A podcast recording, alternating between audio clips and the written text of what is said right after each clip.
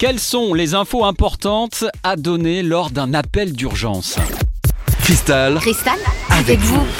Lorsqu'il y a urgence, il y a stress. Pourtant, dans ce genre de situation au téléphone, il faut être le plus concret et le moins confus possible. Alors, quels sont les éléments importants à donner?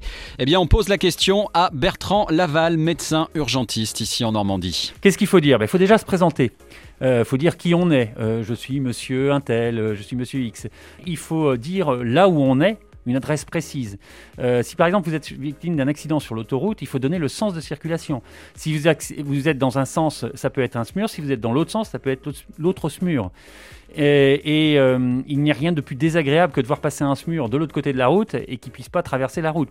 Euh, donc il faut dire l'adresse précise, l'étage, le numéro, le numéro de l'immeuble. Voilà, il faut vraiment une adresse très précise. Souvent les gens vont nous dire c'est la maison avec des volets bleus. Bah oui, mais il peut y en avoir plusieurs. Une chose qui marche pas mal, c'est de mettre une voiture, quand on est en campagne ou dans des petits villages, devant sa maison avec les warnings. Et puis après, il va falloir donner des renseignements sur euh, ce que l'on vit. Alors, bah justement, on va y venir. Euh, ça, c'était pour l'aspect pratique. Hein. C'est important de bien être localisable. Euh, pour ce qui est de l'urgence médicale en tant que telle, quels sont les, les éléments importants à bien donner? Alors je dirais que déjà, surtout ce qu'il faut, c'est essayer de garder son calme et de bien répondre aux questions qui vont vous être posées. Ça paraît du temps euh, perdu, euh, les gens veulent des secours à tout prix, mais en réalité c'est du temps gagné. Parce qu'en fonction de ce que vous nous de ce que vous allez nous dire, on vous enverra ou les pompiers, ou alors on vous donnera un conseil médical, ou une ambulance, ou carrément un SMUR. Mais on a peu de SMUR.